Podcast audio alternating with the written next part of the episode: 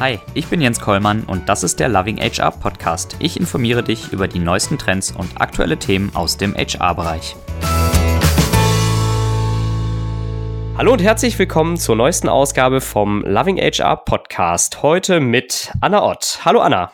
Hallo. Schön, dass du da bist. Anna, du bist aktuell Head of Startup Ecosystem bei Unleash, bist aber ähm, einige Jahre vorher schon bekannt geworden, ähm, als du im Telekom-Konzern die Lebensläufe abgeschafft hast. Sei doch so nett und führ uns kurz mal so ein bisschen durch deinen Lebenslauf. Erzähl uns, wie du zu deiner heutigen Position gekommen bist. Mache ich sehr gern, auch wenn ich den Lebenslauf hier abgeschafft habe, aber natürlich habe ich meine berufliche Karriere behalten. Tatsächlich ganz, ganz kurz ähm, habe ich irgendwann ähm, mal angefangen, in Startups zu arbeiten. Das ist jetzt tatsächlich 18 Jahre her. Damals hieß das noch New Economy und habe immer mhm. äh, in HR-Rollen gearbeitet. Und das ist, glaube ich, auch das, wo, wo ich mir selber treu geblieben bin. Also die Schnittstelle zwischen digitalen Unternehmen und der Anwendung von Technologien und HR. Und das hat mich dazu gebracht, dass ich mal ein paar Jahre, ich glaube insgesamt acht, Personalberatung und insbesondere Executive Search, also Headhunting gemacht habe für digitale mhm. Unternehmen, ähm, dann habe ich in der Tat bei einem äh, Inkubator der Deutschen Telekom gearbeitet, Hubraum, als HR-Experte für die Startups im Portfolio. Und jetzt in der Tat seit Februar bin ich offiziell bei Unleash. Das ist ähm, eine Firma, die machen die, eine der größten ähm, Konferenzen im, äh, auf der Welt zum Thema Zukunft der Arbeit und HR Tech. Und für deren Startup-Ökosystem bin ich verantwortlich. Das stimmt schon. Ähm, also es ist so die Schnittstelle zwischen Technologie und HR, die mich irgendwie jetzt seit 18 Jahren begleitet. Ja, kannst du noch ein bisschen mehr dazu erzählen, was ein Head of Startup Ecosystem überhaupt so macht den ganzen Tag? Der beste Job der Welt, das kann ich dir sagen. Ich glaube, du wirst es auch gerne machen. Ähm, Im Grunde ist das eine, dass ich wirklich Startups global recherchiere. Das heißt, du findest mich die meiste Zeit in LinkedIn, Crunchbase, PitchBook äh, und solcher äh, Quellen gleichzeitig ähm, Startups finden.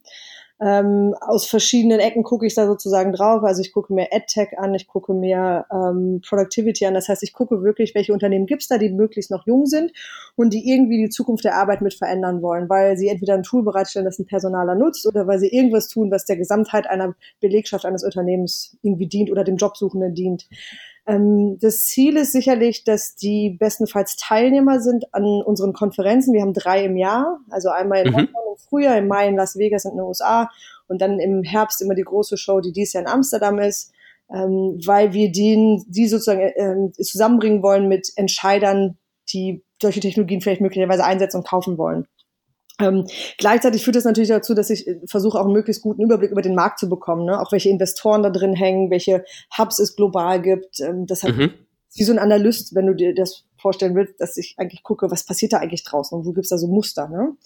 Und äh, das inkludiert natürlich auch bestehende Unternehmen, die wir schon haben. Ja, okay, du hast äh, eingangs erwähnt, du beschäftigst dich in dem Rahmen viel mit HR und Tech. Äh, jetzt mal provokant gefragt, äh, HR und Tech, passt das überhaupt zusammen? Das ist meine Lieblingsfrage, die stellen mir witzigerweise häufig auch Personaler und ich glaube tatsächlich ja und ich glaube, es geht auch gar nicht mehr ohne. Ähm, jetzt ist aber ein bisschen die Frage, was heißt das konkret? Also ich glaube, jeder Personaler, den ich treffe, der sagt, ähm, ich fände schon schön, wenn ich ein Tool hätte, das mein, meine Arbeitsabläufe ein bisschen automatisiert, weil ich eigentlich nicht Personaler geworden bin, geworden bin, um mir dieselben Formulare händisch auszufüllen. Da ist sozusagen mhm. der, der Beginn, ne? da wo sozusagen der Admin-Teil einer Personalfunktion reduziert wird durch den klugen Einsatz von klugen Technologien. Da freut sich jeder, da sagt auch keiner nein. Das geht natürlich dann weiter bis hin zu, was ist aber, wenn eigentlich mein ganzer Callcenter dezimiert wird durch den Einsatz von einer künstlichen Intelligenz? Äh, Finde ich das eigentlich dann noch gut und wie muss ich mich als Personaler darauf vorbereiten? Also das hat so verschiedene Wirkungskreise, glaube ich. Ähm, angefangen bei der täglichen Arbeit eines Personalers, da ist Technologie eigentlich in der Regel willkommen, weil es halt viele Sachen klüger macht, weil es auch viele Sachen erlaubt, die man als einzelner Mensch nicht kann. Ich gebe dir mal ein Beispiel. Natürlich kann ich jede Person auf LinkedIn irgendwie händisch versuchen, selber zu finden, aber wenn ich eine eine Lösung habe, die das für mich automatisiert tut und die dann auch noch dieser Person eine Kontaktanfrage schickt und mit denen versucht ins Gespräch zu kommen ähm, und sozusagen auch schon mal Fragen beantwortet, dann ist das natürlich umso besser für meinen Alltag. Ne? Ähm, mhm. Es gibt aber auch Schattenseiten, also das will ich gar nicht verleugnen, dass es da auch Technologien gibt, wenn ich mir dann so die, ich mit jedem Startup, mit dem ich spreche, gucke ich halt natürlich auch mir immer die Produkte an und manchmal gucke ich mir die Produkte an und denke, würde ich das eigentlich haben wollen? Als Mitarbeiter, äh, Arbeitnehmer oder als Personaler. Ne? Also es gibt natürlich dann so Grenzen, die uns allen vielleicht noch nicht so bewusst sind, wo Technologie vielleicht dann auch eher so ein bisschen uns ein schlechtes Bauchgefühl macht. Aber grundsätzlich muss HR weiter digitalisiert werden, muss technologisiert werden. Wir sind einer der schlechtesten digitalisierten Bereiche in den Unternehmen noch. Das ist hm. ruckartig, aber ja, muss zusammengehen. Also geht nicht ohne. Ja, du hast äh, gesagt, dass du natürlich äh, ja einfach äh, aus deiner Position heraus einen sehr, sehr guten äh, internationalen Marktüberblick hast über Startups im HR-Bereich. Ähm, von, von wie viel Startups weißt du momentan überhaupt? Also wie viel gibt's da so äh, deiner Meinung nach? Äh, vielleicht in Deutschland, aber auch auf der, auf der ganzen Welt. Und ähm, darüber hinaus, was sind so aktuelle Themen, Trends, neue Tools, die dich besonders beschäftigen, wo du merkst, da passiert gerade ganz, ganz viel? Ja, Puh, also ich glaube, die grobe Schätzung von HR-dezidierten Startups, je nachdem, wo man dann die Grenze bei Startups zieht, ist wahrscheinlich sowas wie 20.000 global. Ne? Also das sind jetzt Unternehmen, die mhm. höchstens fünf, sechs Jahre alt sind oder vielleicht sieben, ähm, die teilweise auch schon richtig satte Finanzierungsrunden gemacht haben, die schneide ich so ein bisschen aus meinem Fokus raus, weil ich mir natürlich, wie gesagt, die jungen Companies angucke. Ich gucke mir die Unternehmen an, die vielleicht maximal drei Jahre alt sind und die vielleicht noch mhm. ein paar Millionen auf dem Konto haben. Und da habe ich gerade eine Liste von so ungefähr 3000. Die wird übrigens jeden Tag größer, vor allem, weil ich natürlich gerade in so einem totalen Recherchemodus bin, weil unsere nächste Show ist dieses Jahr im Oktober in Amsterdam und da muss ich halt 100 Startups, 100 äh, tolle Startups finden, die wir da, ähm, für die wir da Platz haben wollen. Das heißt, ja. irgendwie umso größer. Also ungefähr 3000 Unternehmen, die ich persönlich mir äh, auf so einer Liste immer wieder angucke und, und verfolge. Ähm, das ist das. Mhm. Ähm, wie ist das global verteilt? Ich würde sagen, aufgrund von dem Startup Hub USA, der einfach besonders besonders relevant ist, ist das sicherlich der, der Großteil an Quantität und sicherlich auch an, an äh, Investitionsvolumen. Das kann man auch so sagen. Dann verteilt sich das eigentlich ganz schön auf dem Rest der Welt. Also du hast äh, die Dachregion ist jetzt so in Europa, würde ich sagen, auf Platz drei. Frankreich hat uns leider, glaube ich, gerade überholt, weil natürlich da der Staat viel Geld auf Startups und insbesondere künstliche Intelligenz geworfen hat. Mhm. England und Irland, wenn man es jetzt mal zusammennehmen würde, UK und Ireland, dann würde ich sagen, sind die in Europa auf jeden Fall immer noch, was Quantität betrifft, auf Platz eins, einfach weil da Recruiting auch so ein sehr eingesessenes Geschäft ist und auch ein bisschen anders funktioniert der Markt. Hast ja. aber auch Asien, äh, nicht zu ignorieren Australien, ein bisschen unterrepräsentiert okay. ist Afrika. Also ich, tatsächlich habe ich vor zwei Wochen oder so mit einem Startup in Südafrika gesprochen. Gibt's auch. Die sagen aber, sie sind wahrscheinlich so eine von fünf. Die kennen jetzt untereinander als auch nicht so viele andere. Ähm, so, und dann hast du also die klassischen Hubs, wo halt Unternehmen, Technologieunternehmen entstehen. Und ich, wie gesagt, Deutschland ist da, also die Dachregion jetzt mal, ähm, ist da, glaube ich, so ein totaler Spezialfall. Das merke ich auch immer wieder, wenn ich mit Gründern aus dem Bereich spreche, weil die, glaube ich, so eine Situation haben, dass durch die Betriebsräte, Gewerkschaften und dergleichen und jetzt bis vor kurzem auch noch Datenschutz, ähm, Unternehmen, die in der Dachregion entstehen, auch meistens den Dachmarkt erstmal äh, alleine bearbeiten und den Mittelstand ja. bearbeiten. Und dann gehen aber quasi andere Unternehmen aus der Nicht-Dachregion erstmal nicht in den deutschen Markt rein. Weil sie das Gefühl haben, oh, schwierig, diese Betriebsräte da in Deutschland, habe ich irgendwie Respekt vor, lasse ich mal erstmal. Mhm. So, deswegen haben wir, glaube ich, so ein bisschen so ein Insel-Ding, was jetzt so Vertrieb betrifft, weil die meisten Unternehmen, so ein Personio, ähm, vielleicht auch so ein, ähm, so ein HR Lab, mit denen ich jetzt die Tage gesprochen habe, das sind so Unternehmen, die machen erstmal nur Dach, weil da ist erstmal genug zu tun und da kommt auch erstmal so schnell kein anderer rein. Du hast so ein paar Talentwunder, First Bird, die gehen halt auch international schon. Aber es gibt, ich spreche jetzt selten mit einem UK-Startup, die sagen, oh, ich will jetzt unbedingt den Markteintritt in Deutschland planen. Ja, du, du sagtest ähm, Deutschland in Europa auf, oder die Dachregion auf Platz drei. Was sind aus deiner Sicht so Einflussfaktoren ähm, neben der Rolle von ähm, Politik? Ist es vielleicht auch die, die Reife von so einem HR-Markt, wenn, wenn man auch äh, irgendwie auf Afrika schaut und da passiert nur ganz wenig, dass auch insgesamt der HR-Bereich da eine ganz andere Reife hat? Also ich glaube, du hast auf jeden Fall ganz unterschiedliche Muster, was HR und den Stellenwert von HR in Organisationen betrifft.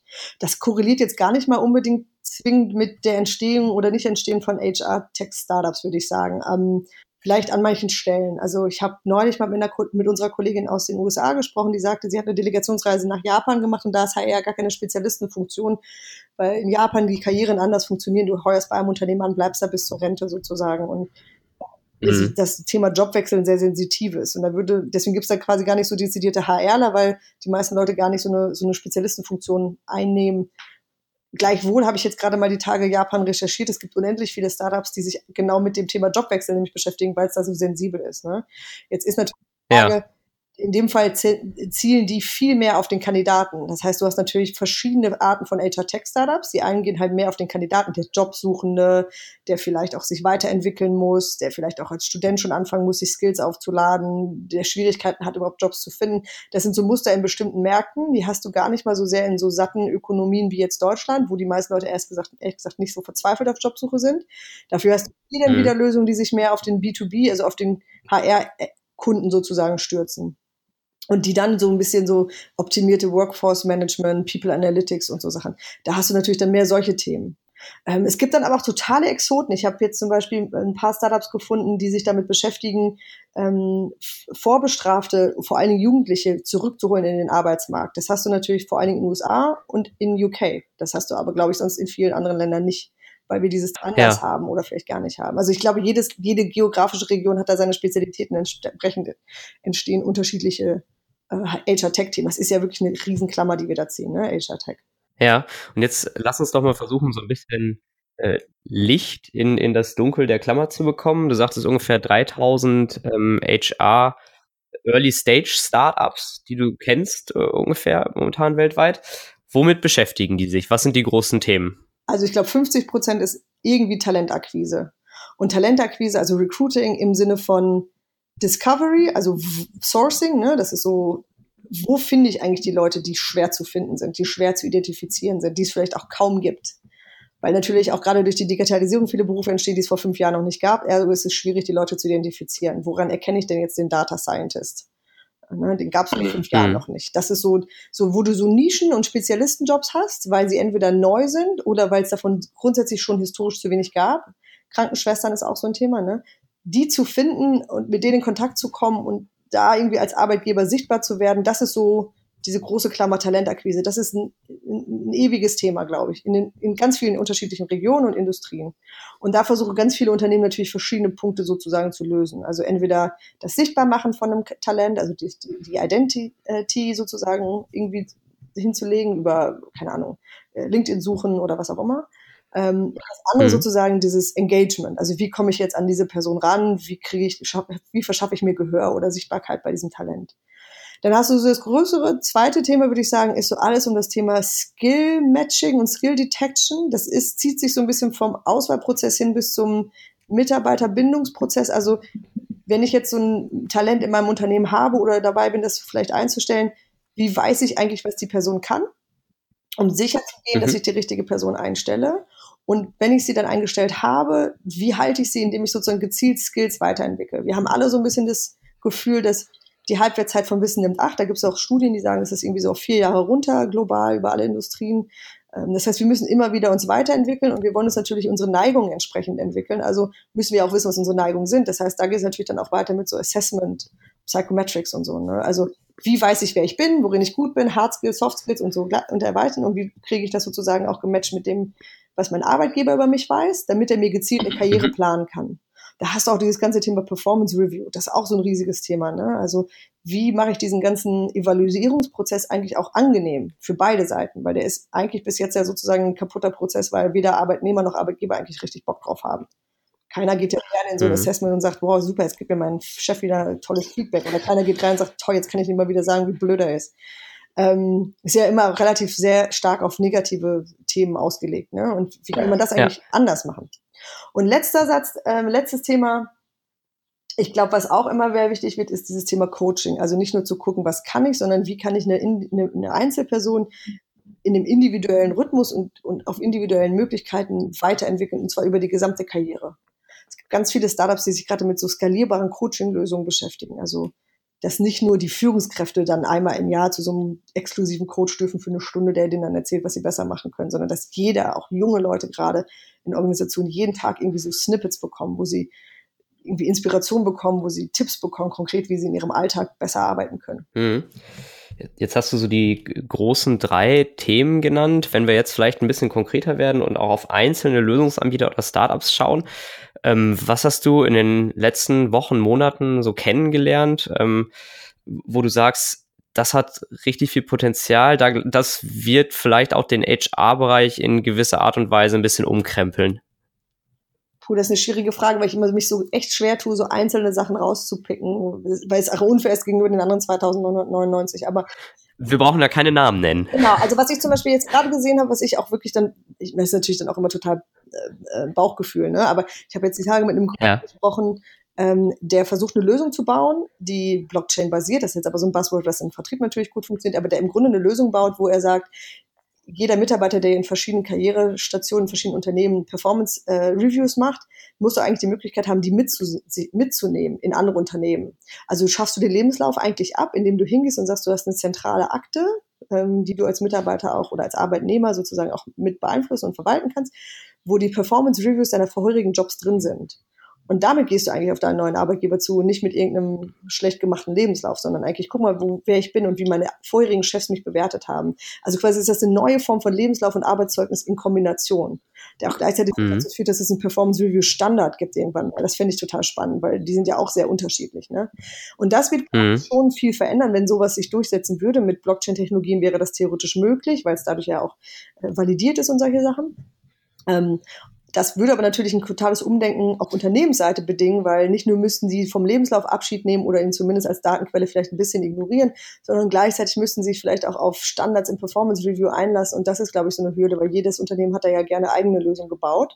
Ja. Aber sowas finde ich zum Beispiel, das denkt weiter. Und warum finde ich das schön? Nicht nur, weil es einen bestehenden Prozess ein bisschen be besser macht, weil es ein bisschen was verändert und ein bisschen Technologie reinschmeißt, sondern weil es halt so ein Grundsatzthema versucht zu, anzupacken. Brauchen wir eigentlich einen Lebenslauf? Und was ist eigentlich das Zweck, der Zweck von der Performance Review.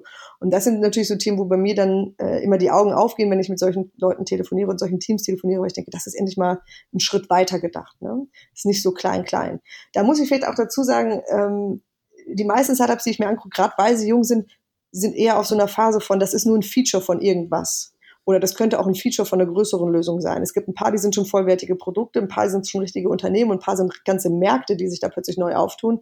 Aber muss auch mhm. sagen, wir reden immer in, in der HR-Tech-Welt von diesen Point Solutions, wo du so ein multikleines Problem, so ein Nanoblock in dieser ganzen Kette von einem, von einem HRler oder einem Mitarbeiter versuchst zu beackern, und das ist natürlich dann immer nicht genug. Du musst natürlich dann gucken, was ist die große Frage, äh, auf die du hinarbeitest. Und ich glaube, da müssen Startups dann auch viel mehr hingehen. Du fragtest vorhin, was fehlt. Ich glaube, es fehlt manchmal so ein bisschen in größeren Haufen zu denken. Ähm, und ja. nicht immer nur zu sagen, wie könnte ich jetzt dieses Interview-Scheduling ein bisschen cooler machen, indem ich da ein Tool einbaue, das mir gleichzeitig sagt, was wer in meinem Kalender Zeit hat. Das ist schon nice, aber das ist nicht groß genug.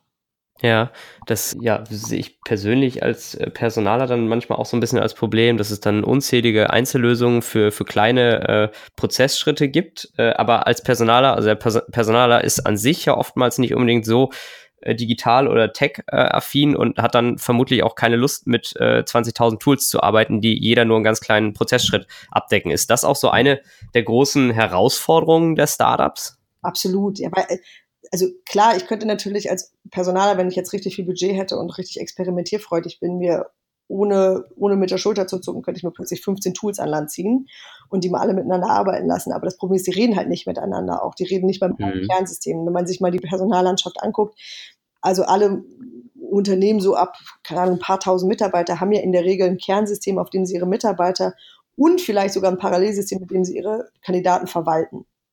So. Und wenn du jetzt so Insellösungen hast, die da gar nicht anflanschen, dann nützt dir zum Beispiel ein Chatbot nichts, weil wenn der nicht an dein Bewerbermanagementsystem rankommt, dann ist es ja nett, dass der mit irgendwelchen Leuten über Messenger kommuniziert, aber dann hört es halt da auch auf.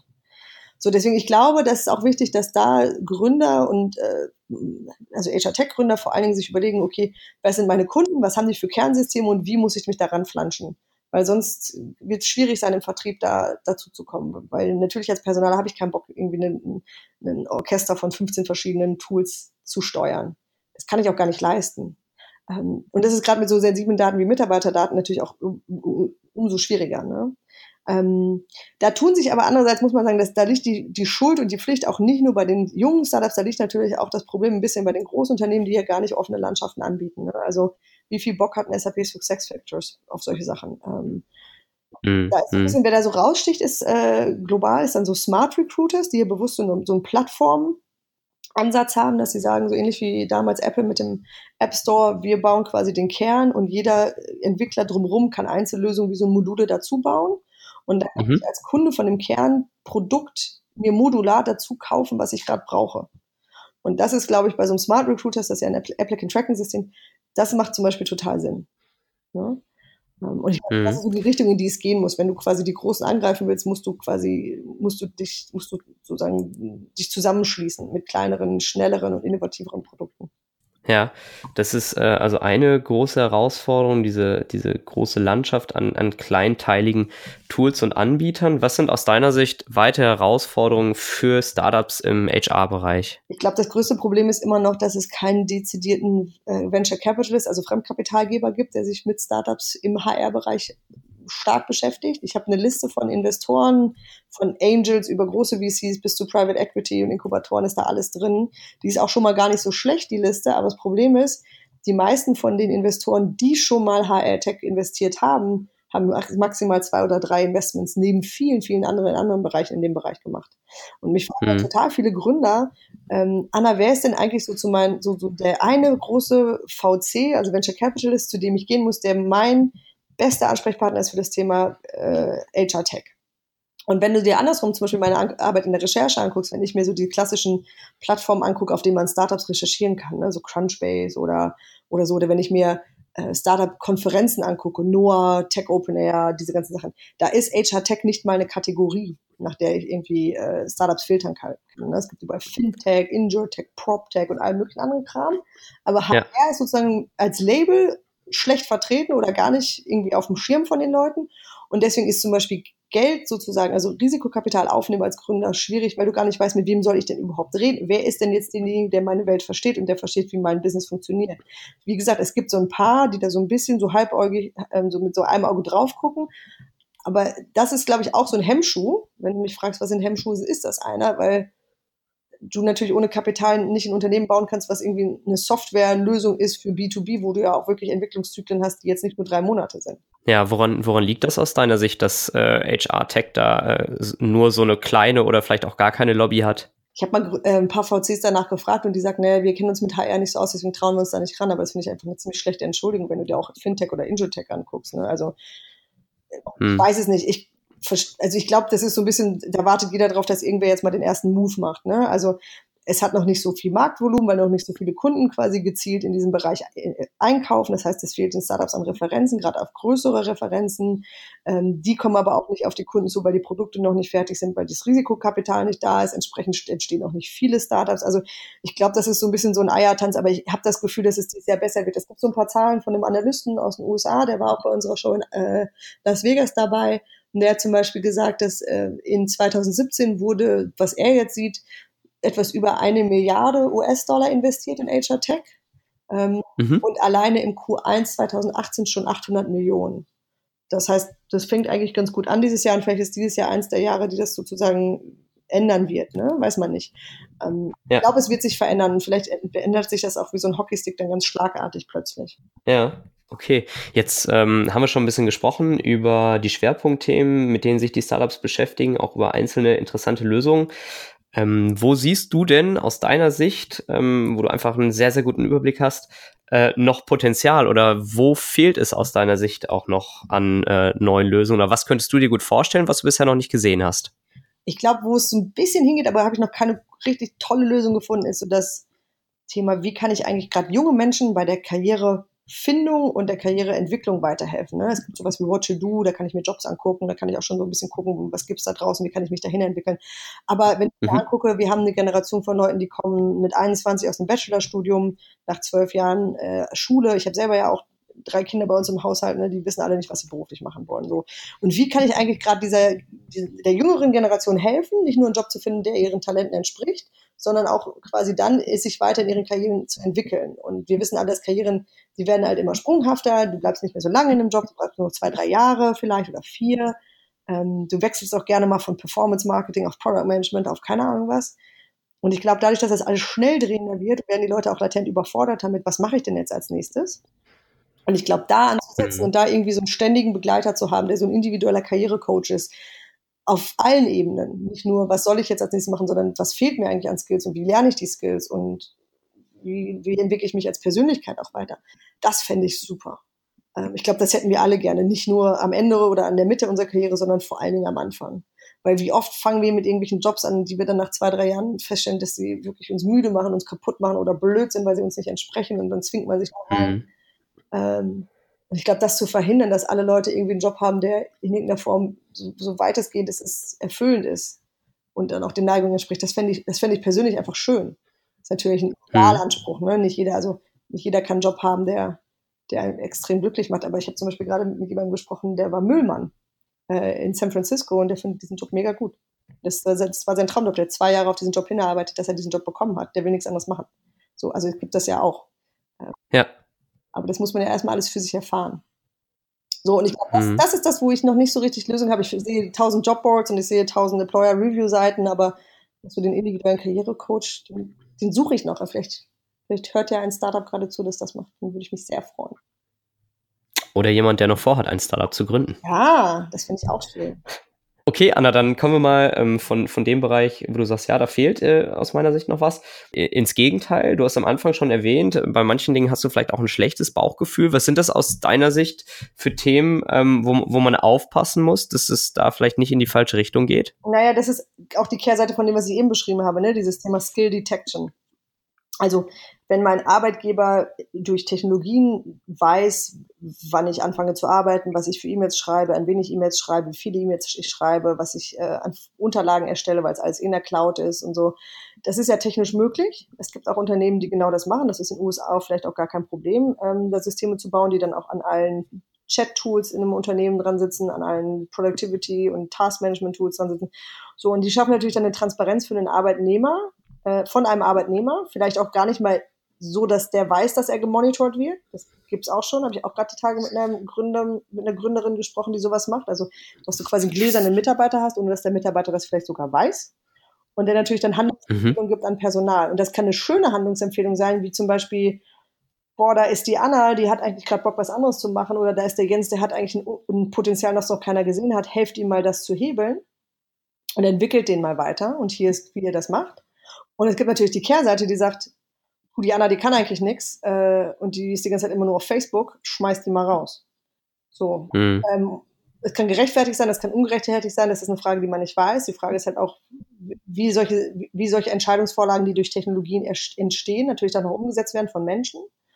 Ähm, und das macht mir dann manchmal schon ein schlechtes Bauchgefühl, weil ich dann schon denke, oh Gott, wo ziehen wir da eine Grenze? Wo gibt es dann auch so einen, so einen Ehrenkodex oder so einen moralischen Index, den wir als Unternehmen vielleicht auch ziehen, um zu gucken, was wir eigentlich zulassen und was wir nicht zulassen. Weil, wie gesagt, das kann fördernd sein, aber natürlich auch total abstrafend und auch ungerechtfertigt. Und das sehe ich schon kritisch.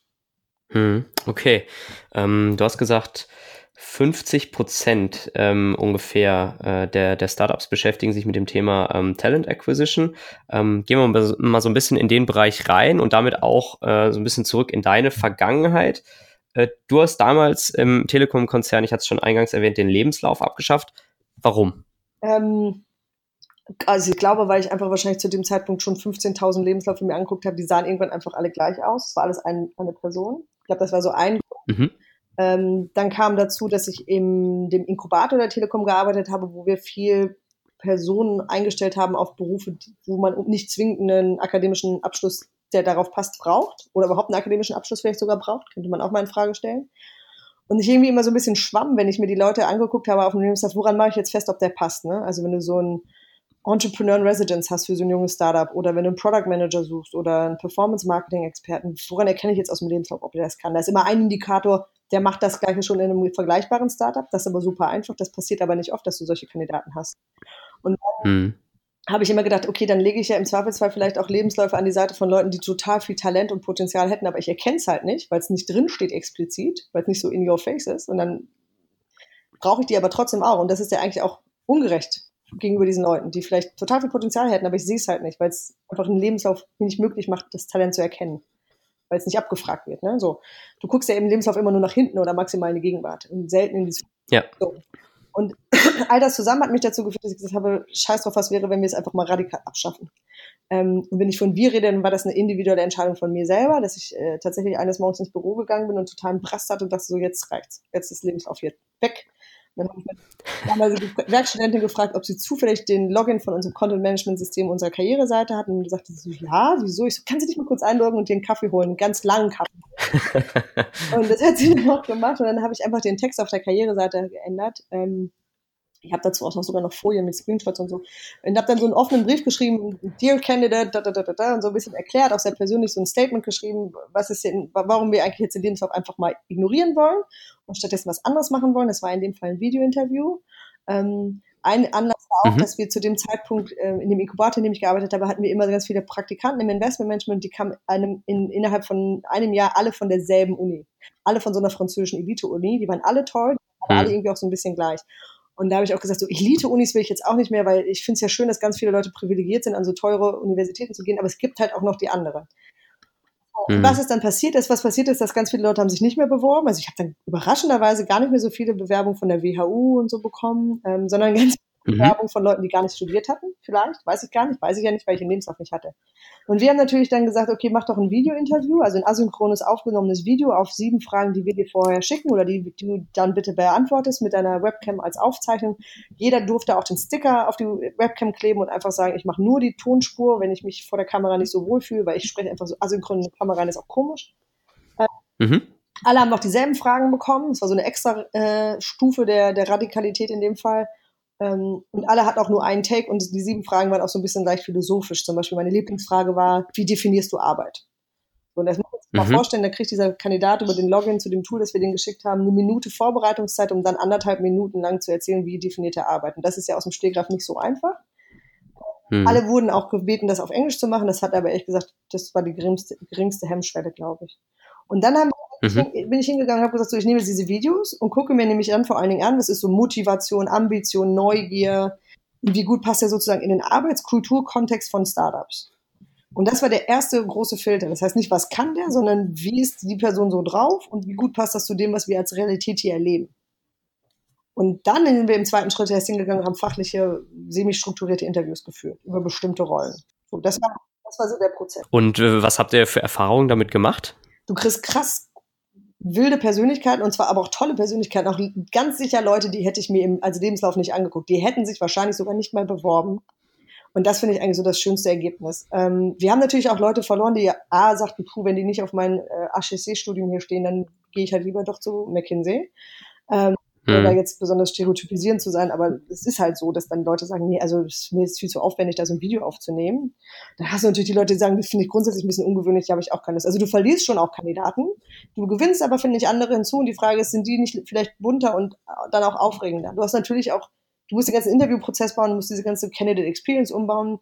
Ich musste auch damals meinen Kollegen aus den Fachabteilungen dann halt erstmal einimpfen, wie man Interviews führt, wenn man keinen Lebenslauf vorher hat und man nicht sozusagen auf die eine Stelle hinbohren kann, die man irgendwie als Lücke empfindet oder als, als ja. empfindet. Ja. Da muss ich anders auf so Interviews auch einlassen. Das hat ein bisschen gedauert. Aber grundsätzlich war, fand ich das immer noch sehr gut und lebe das auch weiterhin sozusagen im Rahmen meiner Möglichkeiten, dass ich Lebensläufe versuche, so gut es geht zu ignorieren. Ähm, und jetzt nicht so ein Lebenslaufgespräch, ein Interview führe von, warum hast du denn damals BWL studiert und warum hast du dich denn dafür entschieden, sondern einfach zu sagen, wer bist du, was willst du als nächstes machen, was ist dir wichtig, in deiner Arbeit? Was treibt dich an? Was ist deine Neugier? Ne? Und ich glaube, hm. man nennt das ja immer so schön Cultural Fit, ob es den jetzt gibt oder nicht, gibt es ja auch Debatten zu, aber wenn man einfach mal so guckt, passt der in den Arbeitskontext?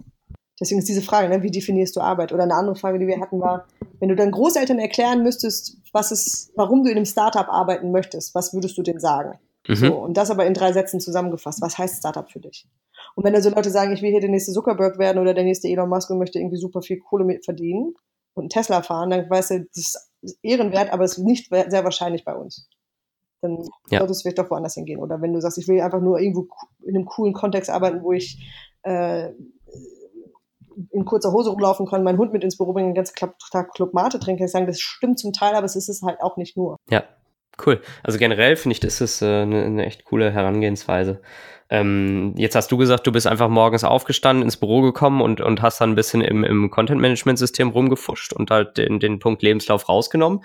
Äh, wenn ich das jetzt vielleicht als HRler ausnahmsweise mal nicht einfach so umsetzen kann im Konzern, ähm, was würdest du sagen, was, was, sind so deine Tipps? Wie kann ich als äh, HRler auch mal neue Dinge ausprobieren? Was, was sollte ich tun, um, um mal mich an neue Dinge heranzuwagen?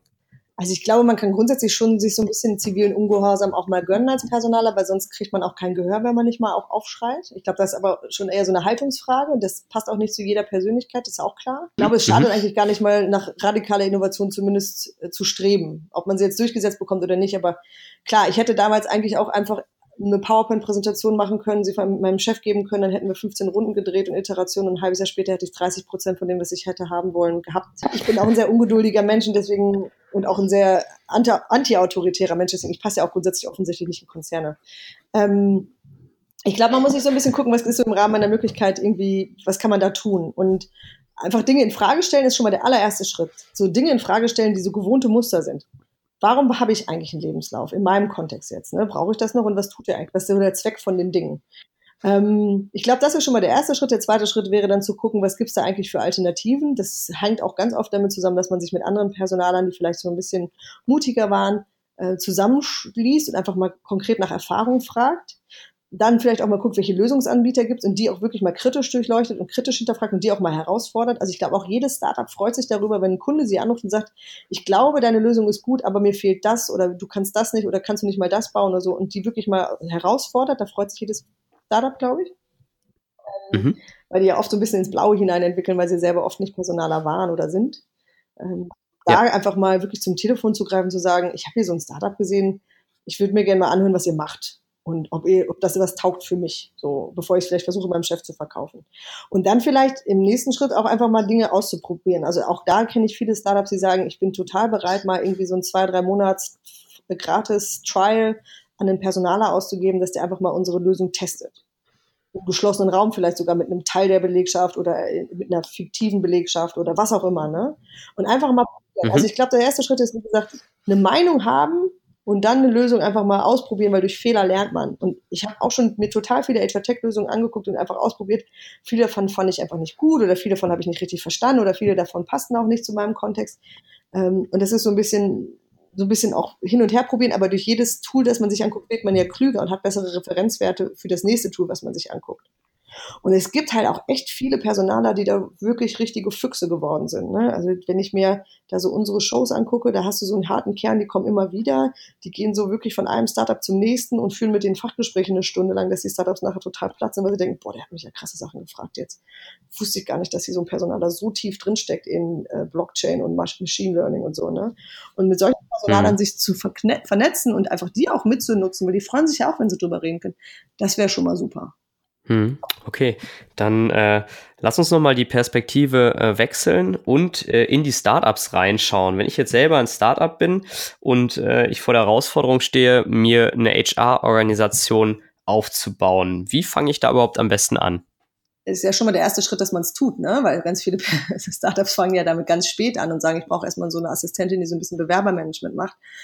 Also ich glaube, inzwischen mhm. gibt es halt super viele Tools, die auch gar nicht mal teuer sind oder bis zu teilweise auch gratis sind, wo man sagt, da kann man eigentlich viel mit, mit professionellen Tools machen, die man bestenfalls früh einsetzt, um mit denen man, man mitwächst. Also vielleicht nicht mit Google Sheets anfangen, sondern mit anderen Lösungen anfangen, ähm, die ein bisschen professioneller sind. Weil das Problem ist gerade bei sowas wie HR-Themen, das kann man sehr schlecht migrieren. Also wenn du einmal mit, einer Google Sheet, mit einem Google Sheet losgelegt hast und dann irgendwie nach 150 äh, Mitarbeitern versuchst, was anderes zu machen, dann wird's halt echt ätzend ich glaube, da ist sozusagen schon mal gut, erstmal grundsätzlich gute Lösungen zu haben. Und ich glaube auch früh in einen Personaler zu investieren, der vielleicht auch selbst nur Teilzeit arbeitet, wäre auch schon mal charmant, weil das ist halt ein Beruf mit Grund. Ne? Also es ist eine Funktion, die, die einen Spezialisten braucht. Ähm, nicht nur was Arbeitsrecht mhm. betrifft oder irgendwelche Visa, das ist ja auch ein Klassiker bei Startups, ne?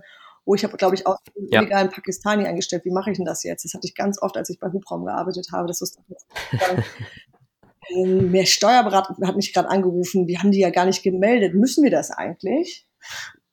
Und das will ich gar nicht wissen jetzt. Ähm, ich glaube nicht nur da, sich Experten zu suchen, einmal so ordentliche Verträge zu benutzen und so, das sind alles schon so Grundlagen, die man nicht unterschätzen darf, weil wie gesagt, das gucken sich auch Investoren später an. Ne? Ähm, so, mhm. Und der zweite Schritt ist dann einfach ein Auge drauf haben, dass man Leute anstellt, von denen man sicher ist, dass sie gut sind. Ich erlebe auch oft Gründer, die dann sagen, ja, ich teste den mal. Ich stelle mal hier den Product Manager ein, weil er vielleicht, vielleicht ist er ja gut. Wenn er nicht gut ist, dann schmeißen wir nach drei Monaten einfach wieder raus. Klar kann man das machen, hast aber auch drei Monate und viel Zeit verschwendet und auch Geld und auch einen Menschen vielleicht auch äh, nicht besonders fair behandelt.